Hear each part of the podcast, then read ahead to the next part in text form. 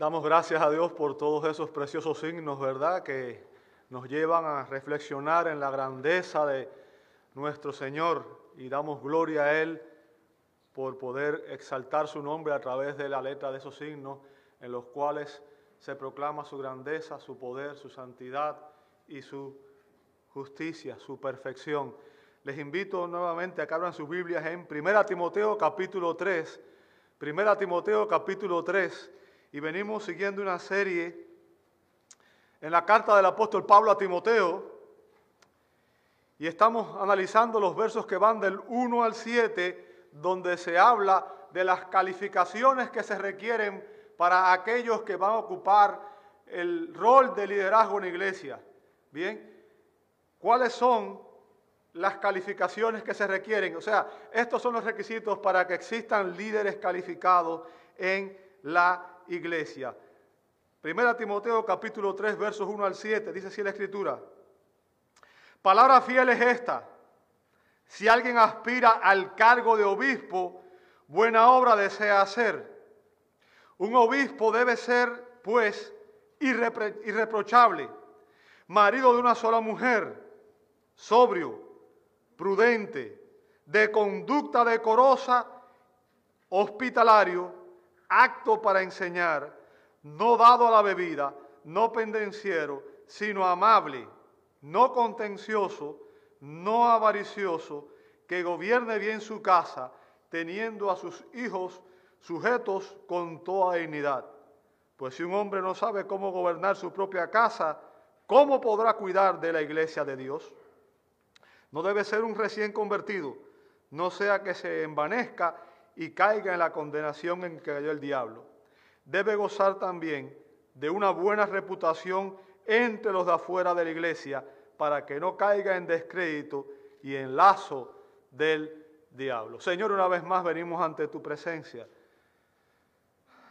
agradeciendo, Señor, el privilegio de poder adorarte en esta hora.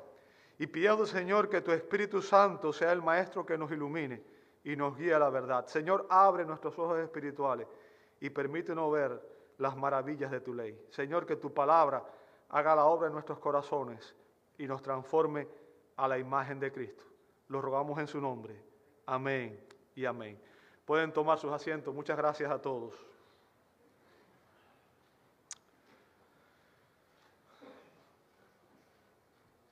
Pablo describe en este precioso pasaje los criterios que califican al hombre de Dios para servir en el liderazgo de la iglesia.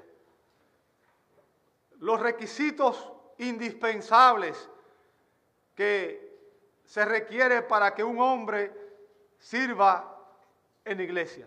Y fíjense, la mayoría de estos requisitos están relacionados específicamente con el carácter del hombre de Dios. Bien. Y, el enfoque es que el carácter del hombre de Dios es mucho más importante que su educación o su carisma. El carácter al final define cómo es la persona, cómo se va a comportar en la vida. Fíjense, lo que Pablo define aquí, cada uno de estos requisitos son los estándares estándares de semejanza con Cristo, porque recuerde, Cristo es el modelo perfecto y cada uno de nosotros como creyentes debemos anhelar ser más como Él. Debemos aspirar a crecer en nuestra semejanza con Cristo, ¿verdad? Ahora, vuelvo a recalcar algo que dije la semana pasada y quiero que usted entienda, porque cuando digo que este es el estándar para los líderes, no significa que lo que Pablo enseña aquí es solamente para los líderes. Este estándar es para todos los creyentes. Por tanto, este mensaje es para usted. Dios quiere que usted viva acorde a estos principios. Así que lo que se enseña aquí es para todos nosotros. Lo que Pablo está enfatizando es que los líderes deben ser las personas que más cerca están de vivir este estándar los que están más comprometidos con ser como Cristo.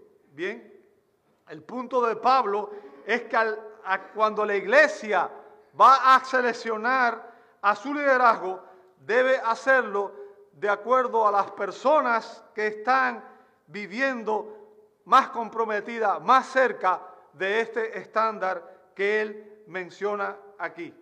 Y lo que Pablo quiere enfatizar es que es indispensable que quienes gobiernan la iglesia tengan estas calificaciones espirituales, tengan estas calificaciones espirituales. Y recuerde, Pablo da aquí cuatro grupos de requisitos para los que aspiran a ser líderes, cuatro grupos de requisitos para los que aspiran a ser pastores o ancianos de la iglesia. ¿Cuáles son? Bueno, en primer lugar vimos ya la primera semana sus convicciones, ¿verdad?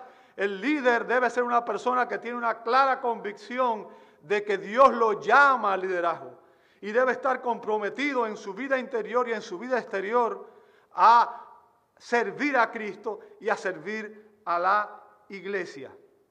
Y desde la semana pasada empezamos a ver el segundo punto, que es su carácter. Su carácter. Fíjense, el énfasis mayor del apóstol, como dije, está en el carácter del líder, más que en el resto de sus calificaciones. Bien. Y el objetivo de Pablo es que la iglesia, al ver estos requisitos, pueda asegurarse de que las personas que desean servir en el liderazgo eh, tengan este carácter que se describe aquí, porque este es el carácter apropiado, es el carácter que debe adornar a los líderes de la congregación. Fíjense, como dije, la mayoría de estas calificaciones que Pablo menciona explican, enfatizan quién debe ser el líder y no se enfocan en lo que hacen los líderes. Es más acerca de quiénes somos como creyentes, porque lo que somos como creyentes define cómo nos comportamos. Al final lo que yo soy como persona, mis criterios, mis convicciones, se van a reflejar en mi conducta, en la manera en que yo me comporto. Bien, uno puede decir muchas cosas, pero el carácter de una persona siempre se refleja en su comportamiento. Por tanto, esto debe obviamente adornar, lo que Pablo enseña aquí, debe adornar el carácter de todo cristiano. Bien, y la semana pasada, como dije, este mensaje es, una continuación desde la semana pasada, ¿verdad? Y dijimos que eh, Pablo empieza diciendo, un obispo, fíjense, debe ser, y dijimos que estas son las condiciones que se exigen, debe ser así, ¿verdad? Y debe ser pues irreprochable, o sea, no debe haber nada en su conducta externa que pueda ser usado para acusarlo. No debe haber nada en su conducta externa que pueda usarse en su contra y se pueda acusar de un pecado evidente, bien, un pecado escandaloso.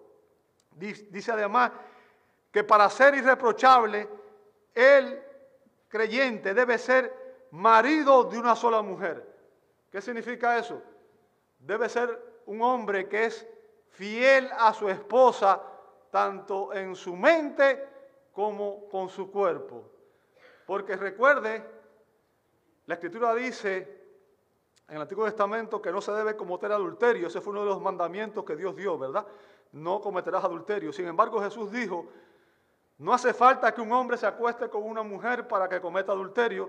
Si uno mira a una mujer y la codicia en su corazón, la mira con lujuria, ya adulteró con ella en su corazón. El pecado empieza en el corazón de la persona antes de que se lleve a la práctica. En otras palabras, uno no peca por fuera de primera vez, sino que el pecado empieza primero en la mente y en el corazón y luego es que se vive. Y por tanto, Pablo enfatiza aquí que aquellos que aspiran a ser líderes deben ser fieles a su esposa con su mente y con sus cuerpos, ¿verdad? Después dice que debe ser sobrio, sobrio. Bien, ahora el término sobrio ahí se aplica al hecho de que debe ser vigilante que debe ser una persona que esté consciente de los peligros, debe ser una persona que espiritualmente esté consciente de la que hay una batalla espiritual. Recuerde cuando Jesús, la noche antes de ser, eh, encarcelado, de ser eh, eh, condenado y ejecutado, le dijo a los discípulos, velen, oren y velen para que no entren en tentación, ¿verdad? estar vigilante, estar consciente de que como creyentes estamos viviendo en un mundo caído y estamos enfrentando peligros, ataques espirituales constantemente. Un líder debe ser una persona vigilante para que pueda percatarse de cuando está cerca el peligro y no solamente por sí mismo, sino que él sea capaz de ver el peligro que puede dañar también a aquellos que están bajo su cuidado. Como dije, todo esto lo vimos en las semanas anteriores. Si usted no estuvo aquí, lo invito a que vea estos mensajes en la página de Facebook o de YouTube de la iglesia. Vamos a empezar con lo que nos quedamos, ¿verdad? El tercer punto es que para ser irreprensible, el líder debe caracterizarse, dice Pablo, por ser prudente. ¿Lo ve ahí? Por ser prudente. Estamos viendo todo lo que Pablo nos está enseñando en el verso 2. En el verso 2. ¿Sabe? El término que usa ahí cuando Pablo dice que el líder debe ser prudente para ser irreprochable, usa el término griego sofrón, que significa de mente juiciosa, con dominio propio. O sea, una persona que tiene control sobre su carácter, sobre su manera de actuar. Bien, el diccionario teológico del Nuevo Testamento dice que la etimología es de poca ayuda en la traducción. ¿Por qué? Porque este, esta palabra griega tiene algunos matices eh, que son importantes entender para poder comprender lo que Pablo está diciendo aquí. Bien. Pablo habla de alguien que tiene que ser intelectualmente sólido, una persona que tiene que ser autocontrolada, o sea, tiene dominio propio, que es reflexiva, que está determinado, que es modesto, que es moderado y que es disciplinado en su vida tanto interior como exterior. Y que todo esto se refleja en la manera en que esta persona toma sus decisiones. O sea, es una persona que no toma decisiones a la ligera, no toma decisiones irreflexivas, no toma decisiones precipitadas, sino que en su actuar, en su conducta es prudente. Bien, la prudencia es una virtud para los cristianos. Ser prudente es muy importante. ¿Ok? El hombre prudente es disciplinado y sabe ordenar de manera correcta cuáles son sus prioridades en su vida. Es una persona que se toma en serio las cosas espirituales. Y las cosas espirituales para él constituyen una prioridad, ¿ok? Una prioridad. Su mente está controlada por la palabra de Dios, no por los deseos sensuales de la carne. Eh, yo quiero que usted entienda, lamentablemente, muchas veces la persona que no es disciplinada permite que las emociones o que las circunstancias controlen sus actitudes y sus acciones. Sin embargo, el creyente que es maduro y que es prudente espiritualmente va a vivir de una manera en la cual es la palabra de Dios quien controla su actuar, su conducta, su pensamiento, ¿verdad? Y no permite que sus deseos sensuales le controlen. Y sabe, esto es una batalla interior que todos tenemos, porque nuestra carne nuestra naturaleza caída que está aún remanente, aún en los redimidos, nos impulsa muchas veces a querer hacer cosas que son contrarias a lo que la palabra de Dios nos manda. Bien, sin embargo, esta persona, el hombre prudente, es un hombre que reconoce el señorío de Cristo en cada área de su vida. Recuerde, como cristianos tenemos que entender que Cristo demanda ser el Señor de nuestras vidas. Como dijo Pablo en Romanos 10, si confiesas con tu boca que Jesús es el Señor y crees en tu corazón que Dios levantó a los muertos, serás salvo. Pero la salvación no implica que Jesús solamente es tu Salvador, implica que Jesús es tu Señor, el que tiene la autoridad para gobernar tu vida, para controlar, nuestras vidas. O sea, nuestras vidas deben estar sujetas al señorío de Cristo, porque Él es Dios y Él sabe lo que es mejor para nosotros. Y Él ama tanto a su pueblo que Él dio su vida por nosotros, para que nosotros podamos vivir de la manera que Él quiere que lo hagamos.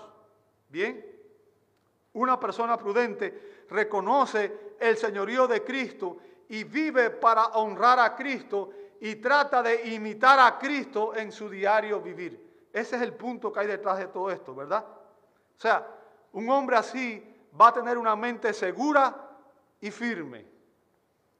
Una mente segura y firme. ¿Sabe? Cuando usted contrasta la, actitud de Jesucristo y los apóstoles, usted se va a dar cuenta que Jesús fue capaz de soportar las pruebas, las tentaciones, hasta el final.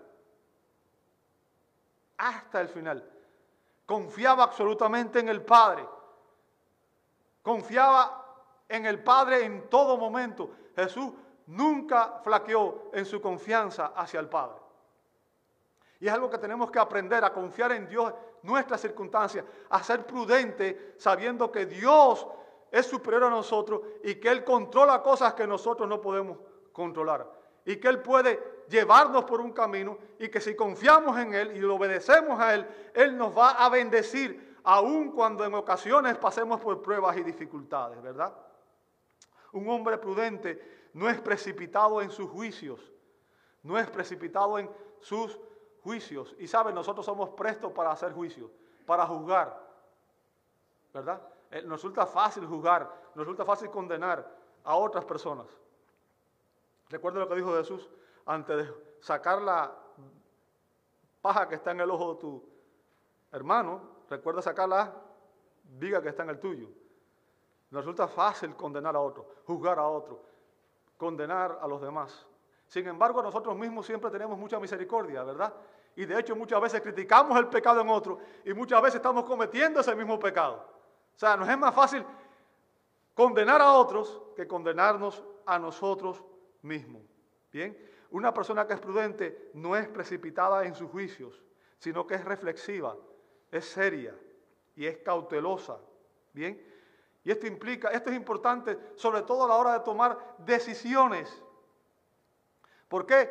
Porque hay decisiones que si usted no las toma de manera bíblica y no lo hace de una manera que honre a Dios, va a traer consecuencias. Eh, estoy seguro que todos nosotros en algún momento, desde que nos convertimos hasta aquí, hemos tomado decisiones sin contar con el Señor, hemos tomado decisiones sin orar, hemos tomado decisiones que nunca fuimos a la escritura y después estábamos metidos en un problema hasta aquí y después decimos, Señor, sácame de este problema. Y quieres que Dios te bendiga y te saque del problema, pero tú nunca contaste con Dios cuando fuiste a tomar tus decisiones. Tú nunca oraste al Señor, tú nunca fuiste a la escritura. Tomaste tu decisión simplemente por lo que te pareció a ti que era más prudente o lo que te pareció mejor. Fueron decisiones imprudentes, imprudentes, ¿verdad? Los hombres que toman decisiones vitales sobre el ministerio de la iglesia deben ser prudentes no deben tomar decisiones irreflexivas, no deben tomar decisiones simplemente por la apariencia, no deben tomar decisiones precipitadas, sino que debe tener un juicio equilibrado. Pero déjame decirte, no solamente los líderes, también todo creyente debe tomar decisiones de esta manera. Porque tomar decisiones precipitadas es la que lleva a que muchas veces hagamos cosas mal hechas y cometamos errores de los cuales después nos arrepentimos. Bien, todos nosotros tenemos que aprender a ser prudentes. Y sabe, la prudencia obviamente viene como un, viene a, través del hecho de que usted sea renovado en la palabra de Dios, su mente sea renovada en la palabra de Dios y que usted sea guiado por el Espíritu Santo. De otra manera, usted actúa en la carne, en la carne. Y es importante que nosotros como cristianos entendamos que la Biblia nos manda nos ordena a que seamos prudentes, a que tomemos decisiones siempre, pidiéndole al Espíritu Santo que Él nos guíe en la palabra para poder discernir cuál es la voluntad de Dios para nosotros. y no tomemos decisiones precipitadas, ¿verdad? Además de ser prudente, dice Pablo a continuación en el verso 2 que para ser irreprochable el líder debe, ser debe caracterizarse por ser de conducta decorosa. Bien, de conducta decorosa. El término que usa Pablo en el griego es cosmios, de donde viene la raíz cosmo, ¿verdad? Deriva de cosmos. Y, para que usted entienda, cosmos significa orden. Y es en, en oposición al caos. Caos y orden son dos polos opuestos. Bien. Eh, eh, Pablo usa este término ahí para significar que un líder espiritual no debe tener un estilo de vida caótico, un estilo de vida desordenado, un estilo de vida indisciplinado. Pero recuerde, esto no es solamente para los líderes, también es para usted. Un cristiano no debe tener un estilo de vida caótico, indisciplinado. ¿Bien? Debe tener un estilo de vida que sea obviamente ordenado. ¿Ok? Honesto decoroso, decente, modesto y honorable. Todas esas cosas deben formar parte del carácter del cristiano, pero especialmente deben formar parte del carácter de los líderes. ¿Me escuchó? Eso debe ser parte del carácter del cristiano. Recuerde, todas estas, todas estas características son características que Cristo vivió en su vida. Y nosotros debemos ser como Cristo más como Él, menos como nosotros. Bien. Un líder y un cristiano deben tener un, obviamente, una conducta decorosa. Su mente debe ser bien disciplinada. Y al disciplinar su mente va a poder disciplinar su cuerpo. Porque el cuerpo responde a la mente. Lo que pensamos define lo que hacemos. Bien. Y al final es lo que está en nuestra mente y en nuestro corazón lo que define nuestro comportamiento.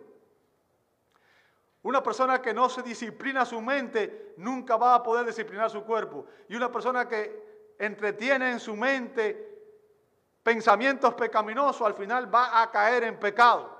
El pecado siempre empieza en la mente y usted lo entretiene, ¿sabe? Cuando el pecado llega a nuestra mente, alguien dijo, los pájaros pueden volar sobre mi cabeza, pero de que hagan nido, yo soy responsable. ¿Entiende lo que está diciendo eso? Los pensamientos pueden venir a mi mente, ¿bien? Y van a venir pensamientos de todo tipo. Y muchos de esos pensamientos van a ser pecaminosos.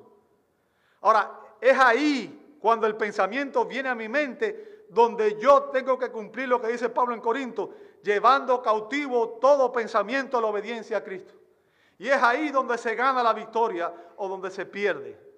Si usted empieza a entretener un pensamiento pecaminoso, ese pensamiento pecaminoso va a empezar obviamente a darle a usted cabida en su corazón hasta que llegue un momento que el próximo paso es cometer el pecado. Y Pablo está diciendo aquí que el creyente debe disciplinar su mente para que pueda vivir de una manera decorosa. O sea, para que evite el pecado en su vida. Bien, el líder debe estar organizado en su pensamiento y en su diario vivir, así como en su enseñanza y en su predicación. Una conducta decorosa es imprescindible para poder tener un buen testimonio. ¿Sabe? alguien hay un dicho popular en, muchos países que dice, pueblo chiquito, infierno grande. Yo creo que todo el mundo lo conoce. ¿Y sabe por qué es eso? ¿Sabe por qué? Porque todo el mundo se conoce. Y todo el mundo sabe de la pata que coge a cada uno. ¿Verdad? Y cuando una persona actúa mal, tiene una mala conducta, se hace famoso y todo el mundo dice, la familia tal es una desgracia, ¿cierto? Entonces, eh, eh, nuestro actuar, nuestra conducta define la manera en que nosotros realmente somos. Un cristiano debe caracterizarse por una conducta decorosa. No debe ser una persona que se caracterice por el pecado. Como dice Juan, el que practica el pecado, el que vive el pecado como un hábito en su vida, esa persona no es realmente un creyente, porque para eso fue que Cristo vino, para romper la cadena del pecado que nos ataba. Cada persona que nace en este mundo, y ahí estábamos usted y yo, desde que nacemos, somos esclavos del pecado. Cristo vino a librarnos del poder del pecado y obviamente en Cristo nosotros podemos vencer los patrones de pecado que teníamos anteriormente. Y cuando vencemos el pecado, entonces vivimos de una manera decorosa, de una manera que honra a Dios, de una manera que glorifica a Dios. Así que el líder debe tener una conducta decorosa, pero también dice a continuación Pablo que debe ser hospitalario, hospitalario. ¿Sabe? La palabra que usa en el griego es una palabra compuesta por filos, que significa amor, y senos, que significa extraños. Por tanto, literalmente significa amar a los extraños.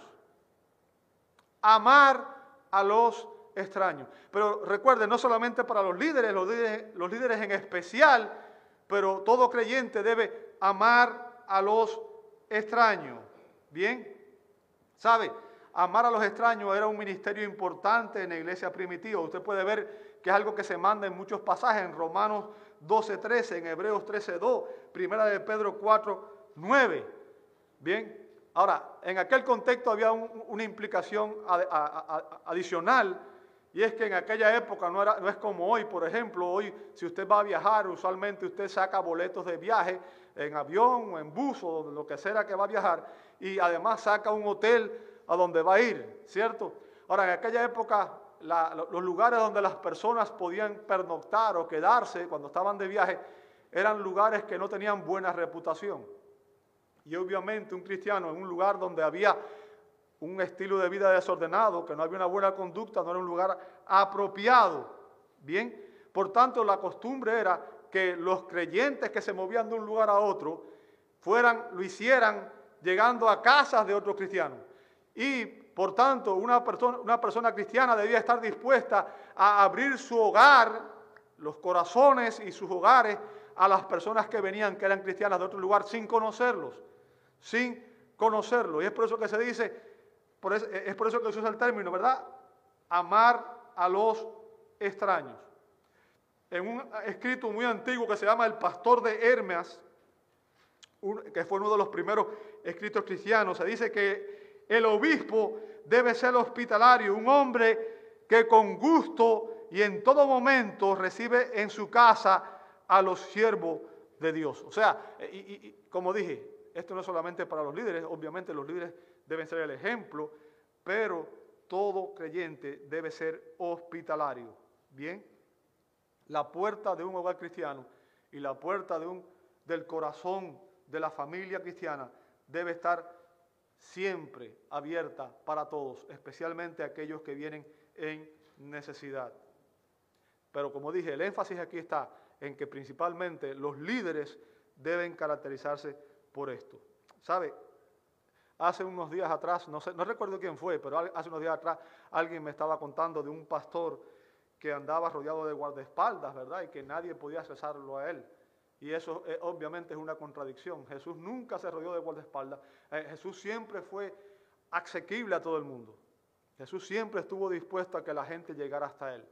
No se puede ser pastor y, apartar las ovejas. Un pastor que aparta las ovejas no es pastor. ¿Ok? Eh, eh, no se puede ser pastor sin estar dispuesto a estar en una relación íntima, estrecha, personal con las ovejas. Así que la vida y el hogar de un pastor deben estar abiertos a todos para que su verdadero carácter se manifieste a todos. Ahora, Pablo nos dice además que el líder debe caracterizarse por ser, y dice en el verso 3, brinqué al verso 3, ¿ok? Porque hay cosas que debe ser y cosas que no debe ser. Y, me enfoqué primero en las cosas que debía ser. Dice en el verso 3 que el líder debe ser amable para ser irreprochable. Debe ser como amable.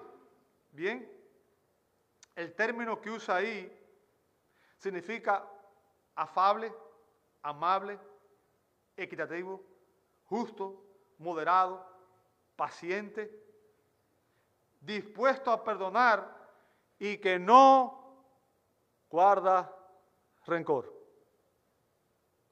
Recuerde, el énfasis está en el liderazgo, pero esta es una característica que debe aplicarse a quién?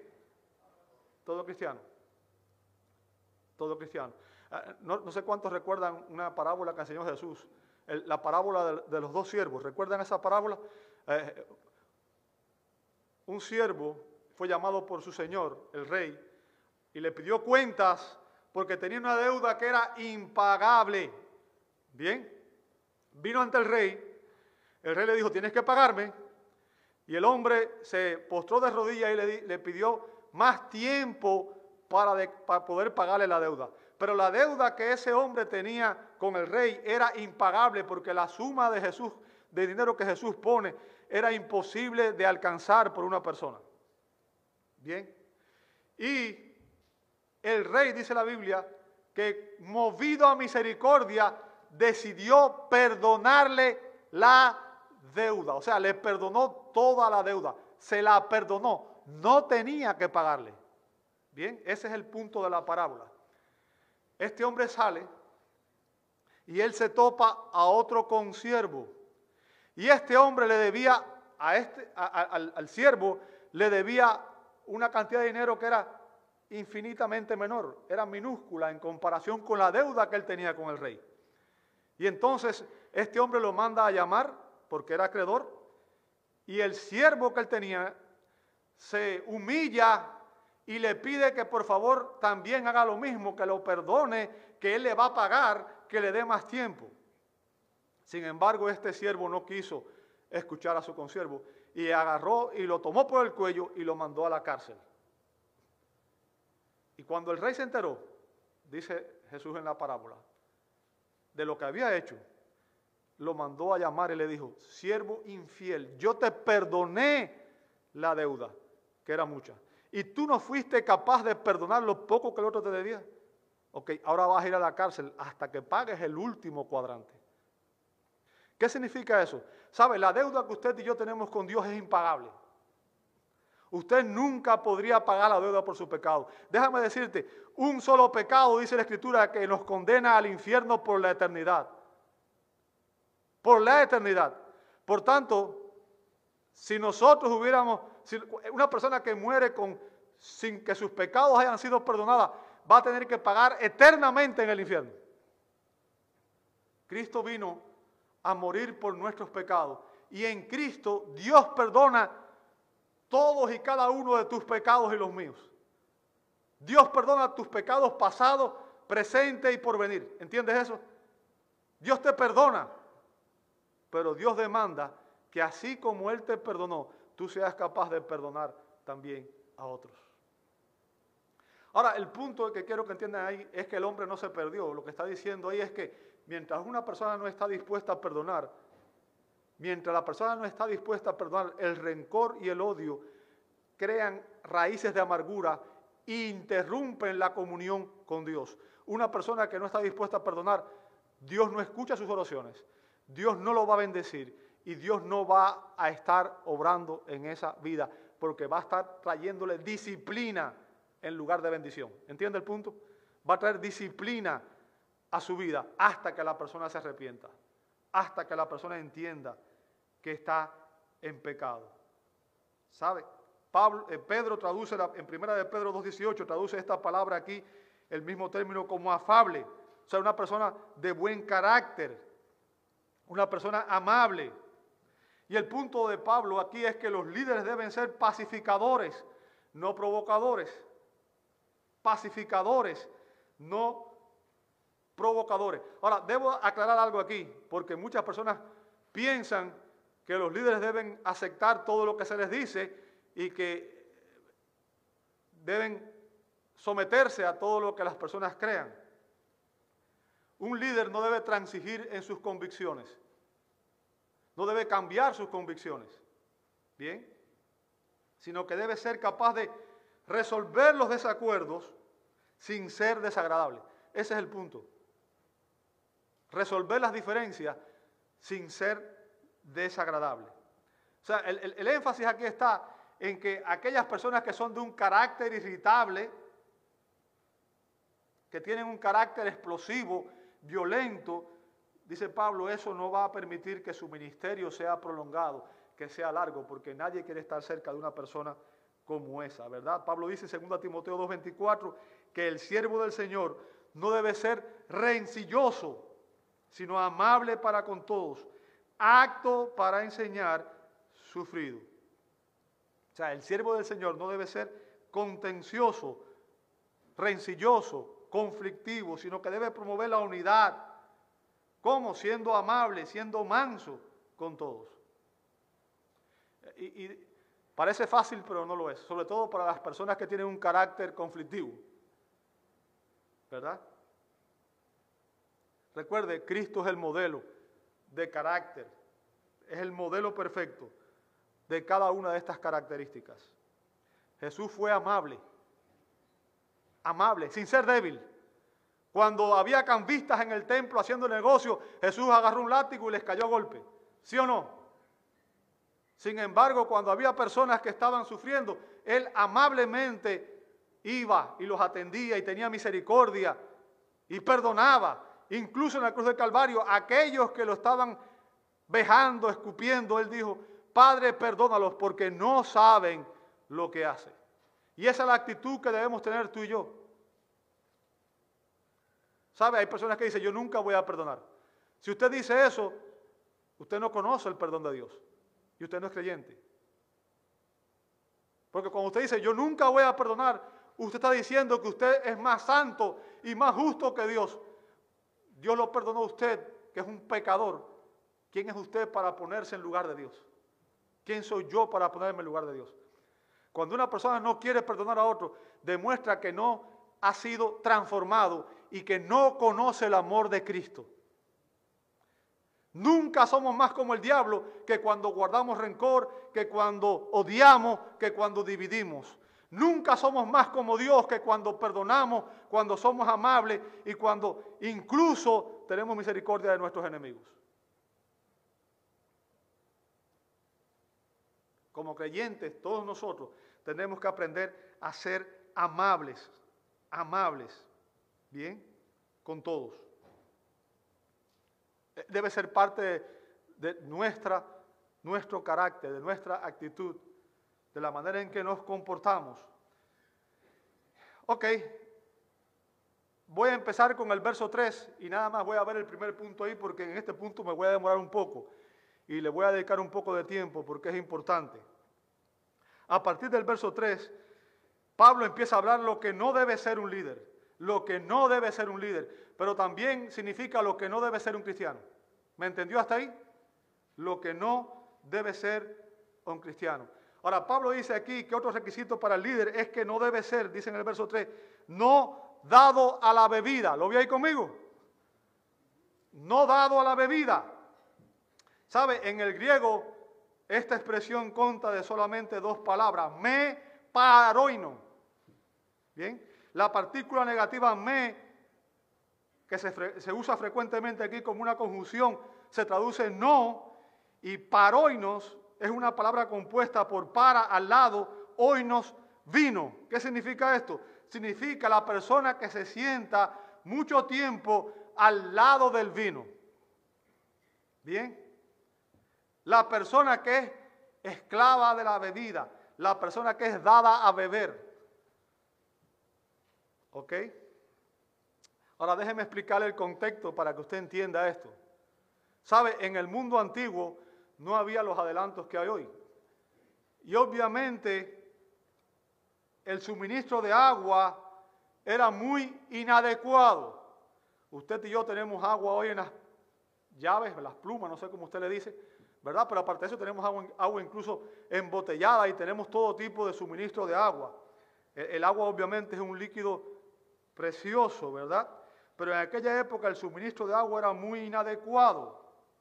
Por lo tanto, el agua venía muchas veces contaminada.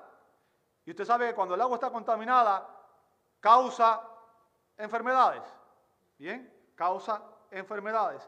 Entonces, lo que hacían las personas en aquel contexto histórico, bien, era purificar el agua. ¿Cómo? Como no había filtros como los de ahora, lo que hacían era mezclar el agua con vino fermentado. Mezclaban el agua con vino fermentado. ¿Por qué? Porque de esa manera mataban las bacterias, mataban la salmonela, los estafilococos, etcétera, que hubiera en el agua. El alcohol mataba estas cosas.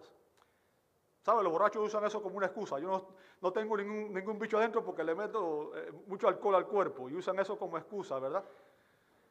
Esa es una expresión usual de algunos borrachos. Ahora, el punto que quiero que entienda es que el agua se mezclaba con vino en proporciones diferentes que iban desde 3 a 1, o sea, 3 de agua con una de vino, ¿bien? O hasta 20 partes de agua a una de vino. ¿Por qué? Porque de esa manera disminuían significativamente el contenido de alcohol y evitaban el efecto embriagador que tiene obviamente el vino. Y sobre todo, el propósito era purificar el agua para poder beberla. ¿Me siguió hasta ahí? ¿Ok? Debo enfatizar que la Biblia no prohíbe el beber vino. Lo que la Biblia tajantemente prohíbe es la borrachera. Hice esa aclaración, ¿cierto? Bien. Ahora, yo quiero que usted medite conmigo en algo. ¿Alguna vez usted piensa que una persona que hoy es alcohólica dijo, yo quiero ser alcohólico? Ese fue su propósito, ¿verdad? No. Nadie quiere ser alcohólico. Nadie quiere ser alcohólico, ¿cierto? Eh, eh, comenzaron a beber, seguramente para qué? ¿Por qué bebe la gente? ¿Cuál es el objetivo por el cual la gente bebe alcohol? ¿Cuál es la justificación? Para divertirnos, ¿cierto? Porque usted se toma unos traguitos y se pone alegre. Lo que la gente no sabe es que lo primero que hace es que te alegra y después te deprime. Y por eso tiene que volver otra vez a tomar. Entonces la gente toma para divertirse, porque sabe, usualmente el alcohol causa efectos en nuestro cerebro y nos quita ciertas inhibiciones y una persona borracha empieza a hacerse primero gracioso y después se pone hasta violento muchas veces, ¿cierto? Entonces, muchas personas toman alcohol para divertirse o para compartir con sus amigos. Ahora, a nosotros nos, parece, puede parecer extraño que Pablo esté condenando aquí la embriaguez cuando está hablando de líderes en la iglesia.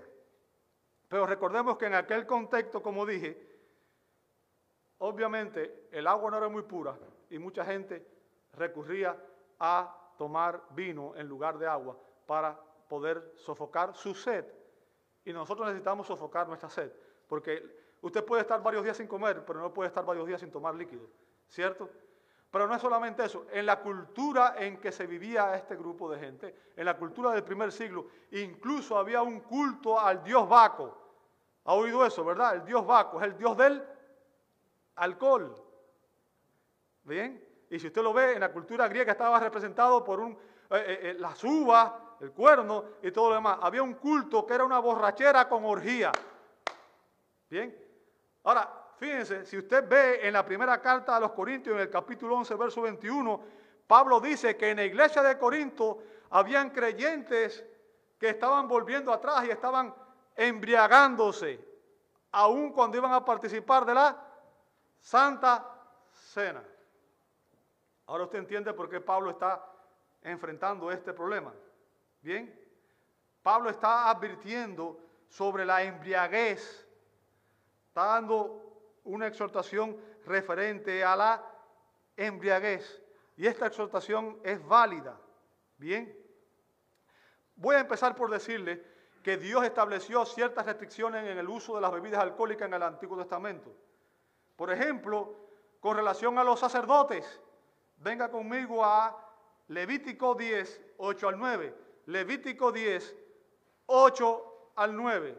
Bien, dice así la palabra del Señor. Levíticos 10, 8 a 9.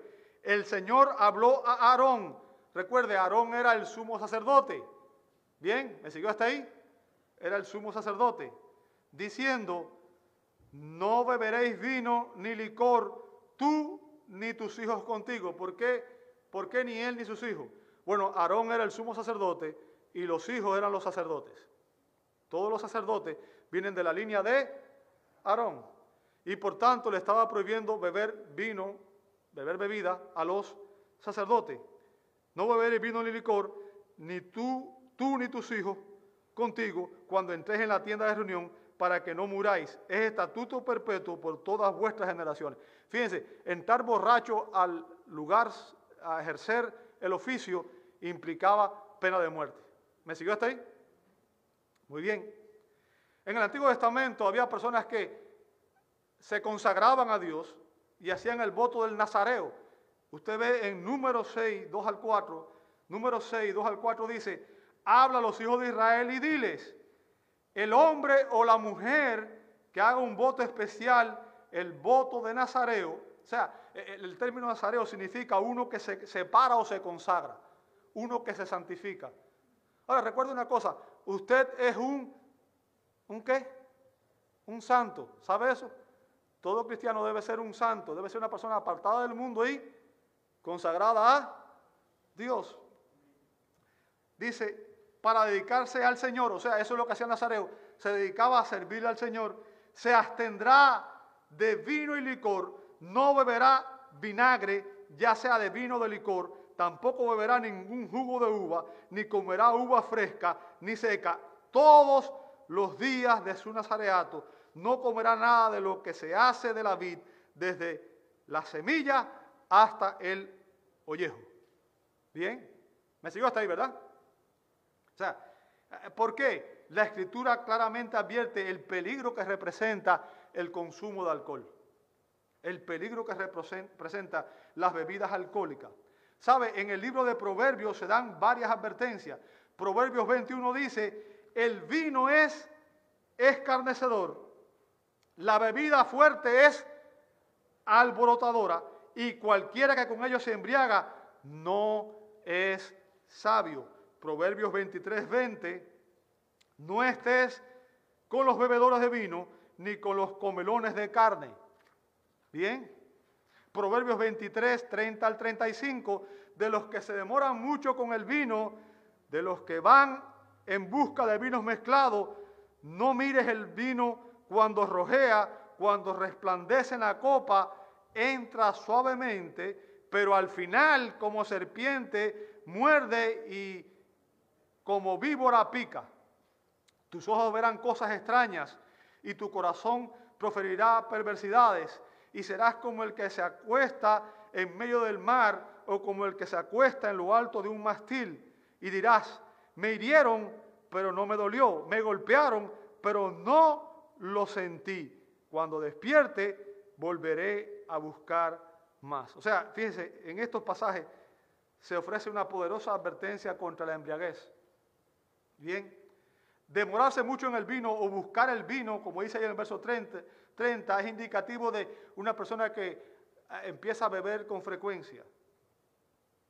Y, y, dice que cuando usted empieza a beber con frecuencia, eso induce a la embriaguez. Bien, y la expresión cuando dice el vino cuando rojea en el verso 31, describe el vino cuando está en su etapa que es más fuerte, más embriagador. Bien, a diferencia del vino nuevo, del vino nuevo que es fresco y aún está menos fermentado. Ahora, el, el punto aquí, fíjense que enfatiza aquí, es que la falta de sentido del borracho es tan grave que el primer pensamiento al despertar, ¿sabe lo que dicen en mi país? No sé cómo dicen en el suyo, pero los borrachos tienen una costumbre, dicen, al otro día por la mañana voy a matar el ratón, que significa voy a, a volver a beber para quitarme la resaca. O sea, lo primero que hacen es volver a tomar. ¿Bien? En la Biblia se encuentran terribles historias de lo que sucedió con algunas personas por consumir vino. Ah, no sé cuántos han leído, y no voy a mencionar mucho, nada más que la historia de Lot en Génesis 19, 30 al 38. ¿Saben lo que pasó con Lot? Y fíjense, la Biblia nunca dice que Job, Lot fueron borrachos, pero dice que en una ocasión sus hijas le trajeron vino y lo emborracharon a propósito para poder acostarse con él. Y Lot, borracho, se acostó con sus dos hijas y sus hijas concibieron de él. Yo me pregunto, ¿hasta qué punto lo borracharon? Porque hay que estar bien borracho para no saber con quién está uno. Bien, pero el punto no es ese, el punto es eh, a lo que lleva las consecuencias que puede tener.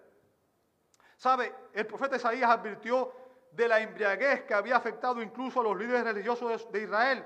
Isaías 28, 7 8 dice, también estos se tambalean por el vino y dan traspiés por el licor. Está hablando de los líderes de la nación. Fíjense, el sacerdote y el profeta, tremendos borrachos. Bien, el sacerdote y el, profeta por el licor se tambalean. Fíjense dónde estaba allá. Están ofuscados por el vino, por el licor dan traspiés, vacilan en sus visiones, titubean al proporcionar juicio porque todas las mesas están llenas de vómito asqueroso sin un solo lugar limpio. Ahora, ¿qué lugar hay para, qué, qué, esperanza hay para una nación cuando los líderes están borrachos y son hombres que son borrachos? ¿Qué esperanza? Bien. Eh, ¿Sabe? Un borracho, las personas que son alcohólicas son despreciadas por la sociedad. Despreciadas por la sociedad a los gobernantes en el Antiguo Testamento se les prohibía beber alcohol. ¿Bien? ¿Para qué? Para que el juicio no nublara su juicio ni su comportamiento. Vea Proverbios 31, 4 al 5. Dice, no es para los reyes o la muel, no es para los reyes el beber vino, ni para los gobernantes desear bebida fuerte. No sea que beban y olviden lo que se ha decretado y perviertan los derechos, o sea, perviertan el juicio de todos los afligidos. O sea, a los reyes se les prohibía beber vino. No debían hacerlo. ¿Por qué? Porque ellos tenían que tomar decisiones que afectaban a toda la nación para que no perdieran el juicio. Ahora, dicho esto, empecé diciendo que la Biblia no prohíbe la borrachera, no prohíbe beber alcohol, lo que prohíbe es la borrachera. Dije eso, ¿verdad?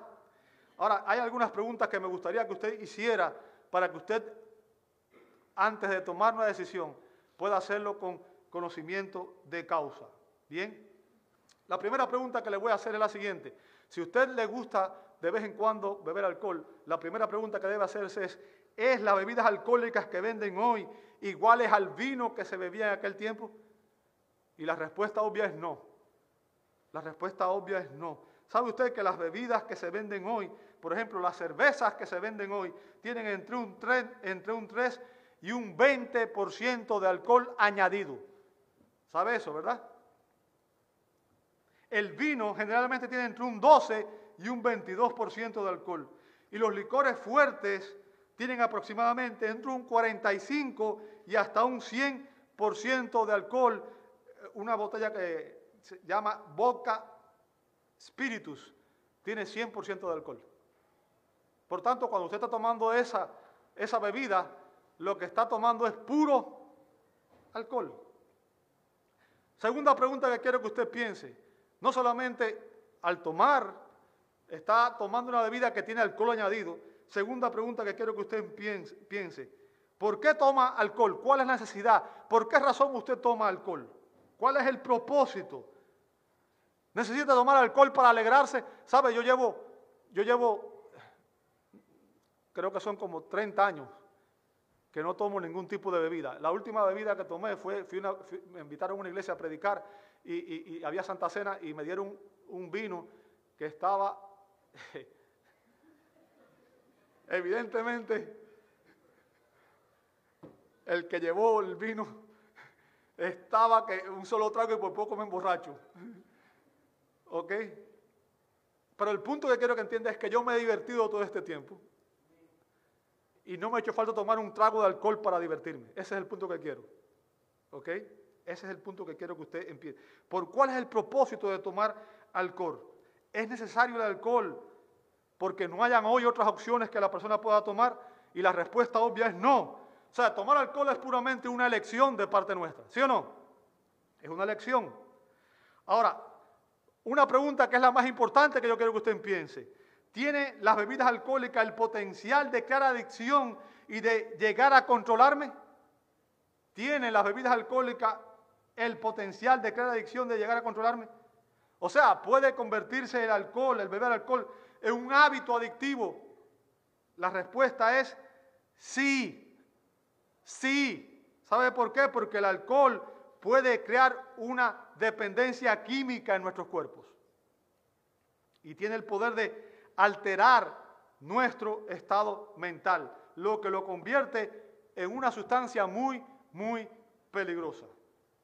Pablo dijo en 1 Corintios 6:12, todas las cosas me son lícitas. O sea, como cristiano yo tengo libertad, yo puedo hacer lo que yo quiera. Todas las cosas me son lícitas, pero no todas son de provechos.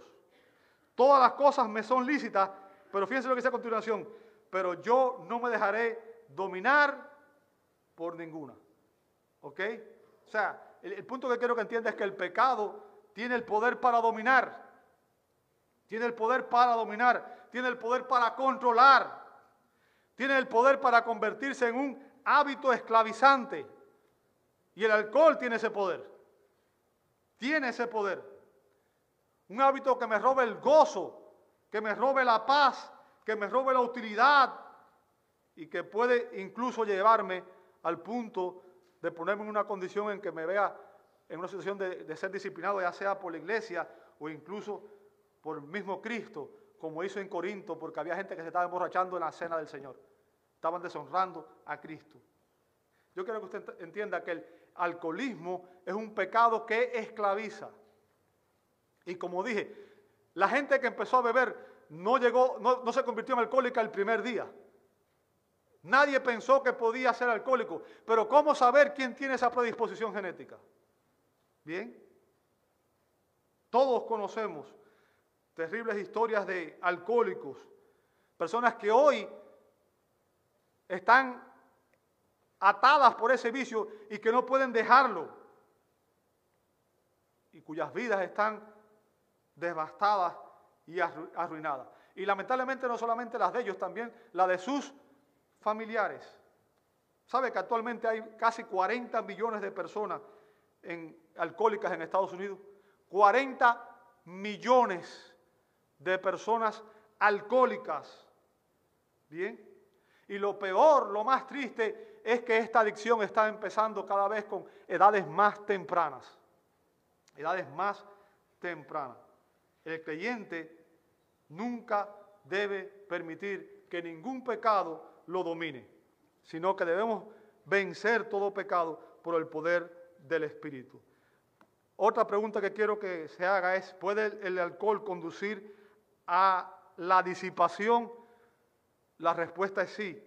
Pablo dice en Efesios 5:18, y no os embriaguéis con vino, en lo cual hay qué cosa? Disolución. ¿Sabe? El término disolución ahí, azotia, significa disipación. La palabra significa algo que es incurable, algo que es irremediable, algo, alguien que está enfermo. Bien, eh, y significa una persona que toma un patrón de vida que es autodestructivo. ¿Sabe? Un alcohólico se envuelve en un patrón de vida autodestructivo. Entonces, otra pregunta, ¿puede el alcohol convertirse en una piedra de tropiezo para otros cristianos? La respuesta es sí, sí. ¿Sabe? Especialmente de los alcohólicos. Si viene un alcohólico que está luchando con esa adicción, que quiere salir de esa adicción y nos ve a nosotros bebiendo alcohol, va a pensar que no hay problema. Ahora, puede que tú te tomes un trago de vino o de alcohol y a ti no te haga ningún efecto, pero a esa persona después que se toma un trago no puede detenerse. Porque el alcohólico después que prueba el alcohol, ya, ya. Bien. ¿Sabe? ¿Puede el alcohol perjudicar mi testimonio cristiano? Sí, sí. Les voy a narrar la historia de un padre que escuchó que tocaban a su puerta. Y cuando abrió, vio que afuera había una patrulla con unos policías. Y los policías vinieron a comunicarle que su hija iba con un grupo de jóvenes y que iban a exceso de velocidad y que lamentablemente tuvieron un terrible accidente que causó que todos los jóvenes, todos los jóvenes, incluido su hija, fallecieran. Todos. Y la causa del trágico accidente se le atribuyó al alcohol. Todos los jóvenes andaban borrachos. Todos andaban borrachos.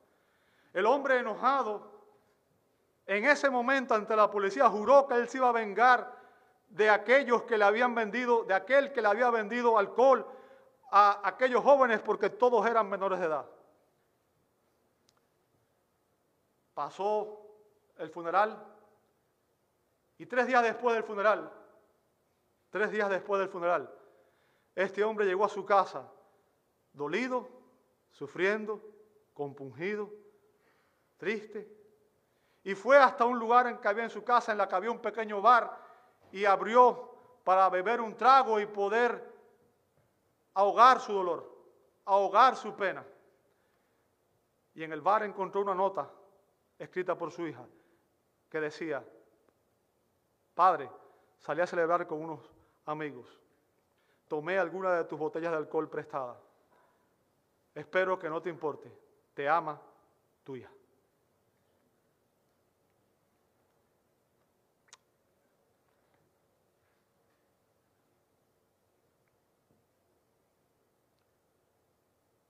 Definitivamente, tomar alcohol puede dañar mi testimonio. Mis hijos nunca van a poder decir, yo vi a mi padre bebiendo alcohol. Mis hijos nunca van a poder decir, yo vi a mi padre fumando un cigarro. Mis hijos nunca van a poder decir, yo vi a mi padre en algo que sea reprochable. Trato de vivir, debemos tratar de vivir de una manera que honre a Dios, de una manera que le traiga gloria y que obviamente